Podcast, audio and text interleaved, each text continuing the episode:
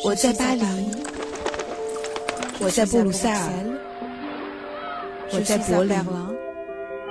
你在哪里？在喜马拉雅随意听欧洲，欧洲就在你的耳朵里。大家好，我是易翰，欢迎打开这期随意听欧洲。今天早晨，不止一位在法国的朋友转发了一篇。巴黎被难民占领的公号文章，画面中巴黎不少街区的街道已经扎满了难民帐篷，还有难民暴力冲突的场面。这些难民突然大量的集中在巴黎，还源于法国在上周进行的清理北部加莱丛林难民营的行动，使得上千名没有得到安置的难民流动到了周围的地区，包括巴黎。而在巴黎北区的 r o h e s 和 Stalingrad 地铁站之间，是难民在巴黎尤为集中的区域。渐入冬季，不少难民在极度恶劣的卫生条件下和寒冷的天气中冻得瑟瑟发抖，而当地的巴黎居民的忍耐也似乎走到了尽头，纷纷抗议这样的街区环境令人窒息。巴黎就要沦陷了吗？法国政府将如何收拾清理难民营后留下的烂摊子？在这期节目中，我们就来聊一聊难民的话题。虽然这个话题有些沉重，又显得过于复杂，但是对于即将进入大选年的欧洲来说，这个棘手的话题就像房间里的大象，无法忽视，也是我们理解目前欧洲国家的内政、外交政策以及军事行动背后的一把钥匙。在本周一，我在电视台主持了一档直播的节目。那一期节目关注的焦点是刚刚被法国政府清除的法国加莱省的丛林难民营。这片丛林位于加莱港口以东，容纳了六千到八千名来自非洲和中东的难民。这些难民主要来自苏丹、埃塞俄比亚、厄里特里亚、阿富汗、叙利亚和利比亚。但是难民选择在法国加莱这个地区聚集却由来已久。从1999年开始，因为科索沃问题，逃往法国的难民日益增多。当时就有数百名科索沃难民露宿在加莱的街头。法国红十字会在法国内政部的要求下，在加莱设立了桑加特难民营。不过，在2002年，由于受到英国政府的抗议和法国国内的不满，桑加特难民营被关闭，于是难民开始在周围的区域四处寻找藏身之地，最终找到了如今加来的这片丛林，并且逐渐发展壮大。这里开始有了餐馆一条街、图书馆、音乐厅、教堂等设施，俨然一个颇具规模的难民社区。就在今年年初，我去法国加莱实地探访过这个当时已经颇具规模的难民营。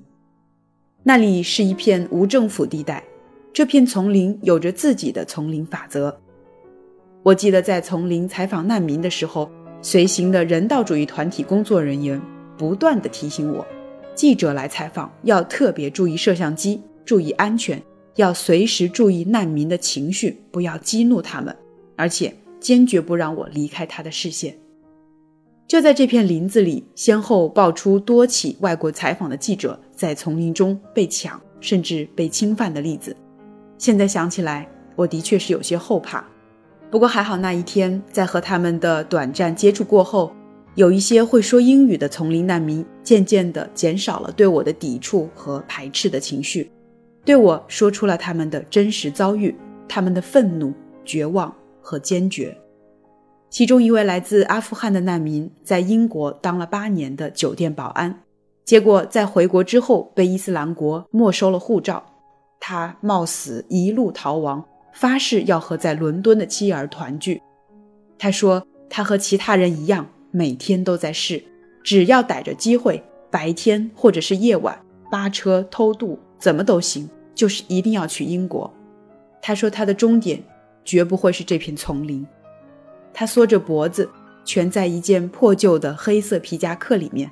目光已经让这无数次的失败磨得更加冷漠、更加坚决。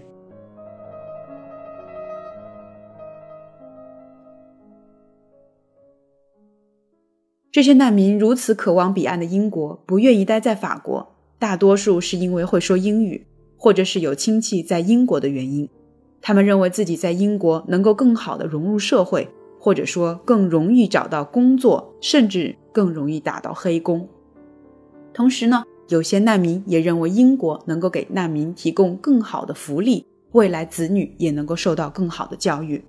所以，即使英国的境内是如此的难以进入，但是，一旦踏上了英国的国土，便到了一个可以安身立命的地方。与英国相比，法国的情况却是宽进难留。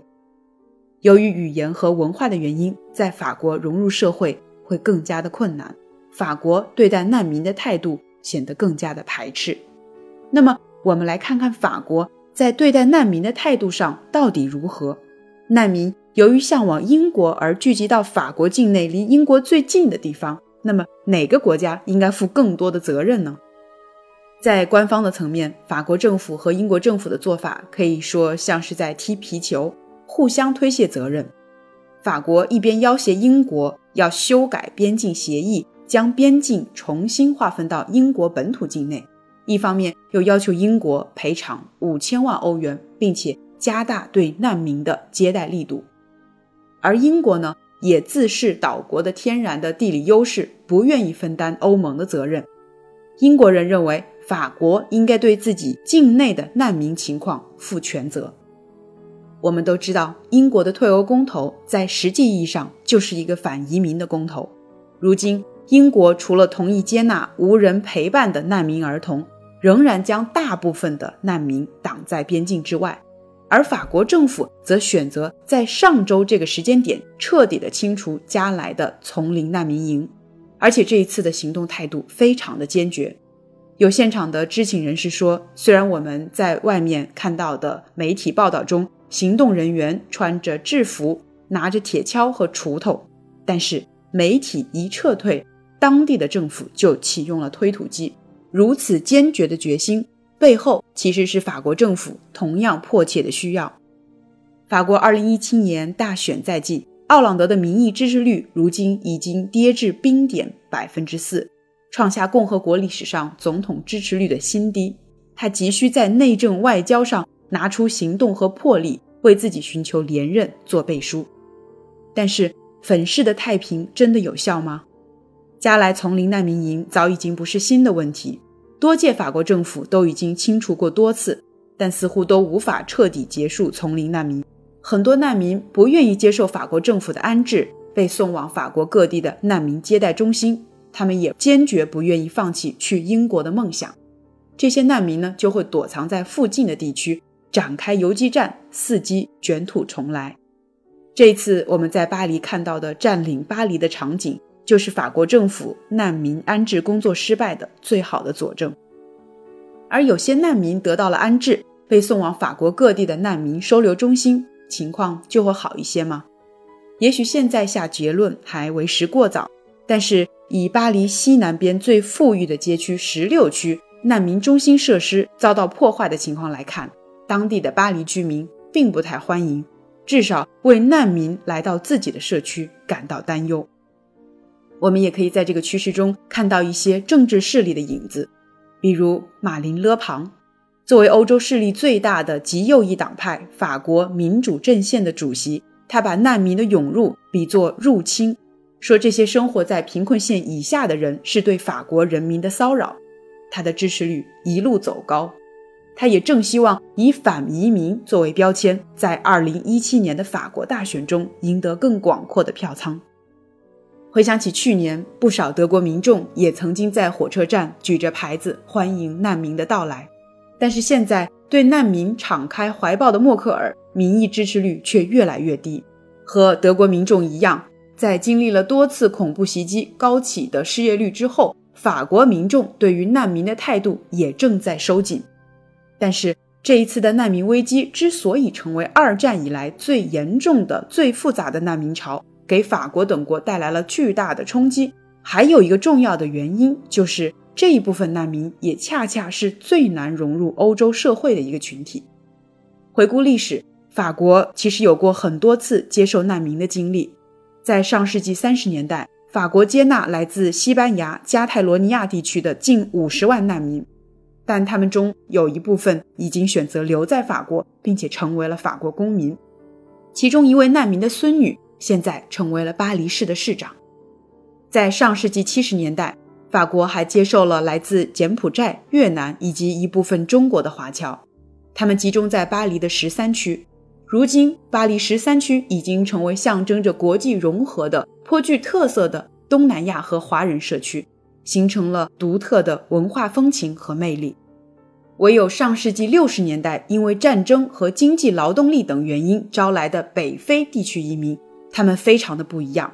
他们曾经在法国的巴黎和里尔等传统的工业区安置，但是却随着上世纪九十年代工业区的没落，出现了移民和传统社群的冲突。这些曾经以难民的身份和外来劳动力的身份来到的移民群体开始被边缘化。最终形成了2005年巴黎大规模的郊区暴乱。这些第三代和第四代的移民也失去了身份认同和文化归属感。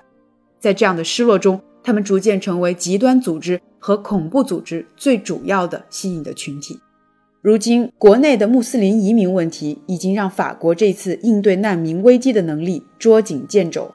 德国经济的发展，即使需要外来劳动力。也在频频爆发的治安和恐怖主义威胁下，不得不在难民问题上导向紧缩。不得不承认，在利益和对未来优越的生活憧憬前，不少非法移民和难民的边界开始模糊。一部分非法移民也能借着国际舆论的同情，以最低的成本实现经济移民。但是，不管这个群体的成分究竟如何，整个欧洲。在经济压力、就业压力和宗教冲突等等现实的问题下，已经在政治道义面前背上了道德和现实的双重压力。他们在接待这个群体的这条路上，都走得越来越力不从心。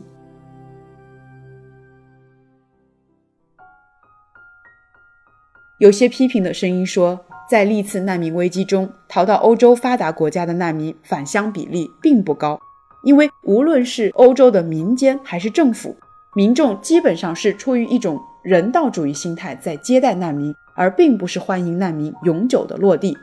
但是，就我个人采访到的很多难民家庭的经历来说，离开熟悉的家园，不管怎样都是一种痛苦的撕裂。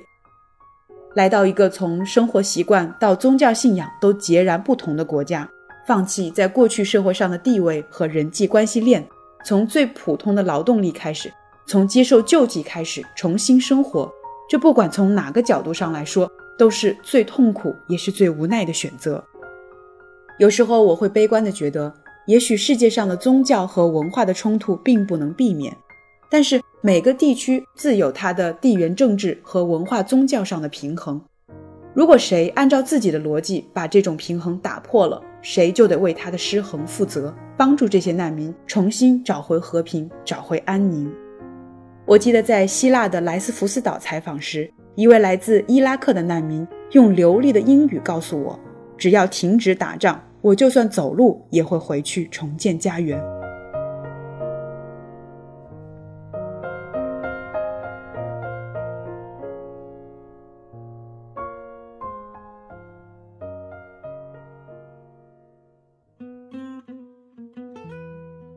感谢您收听这一期随意听欧洲，让我们期待巴黎能够早日恢复往日的平静，每个人都能生活在心中的家园。我们下期节目再见，À la prochaine。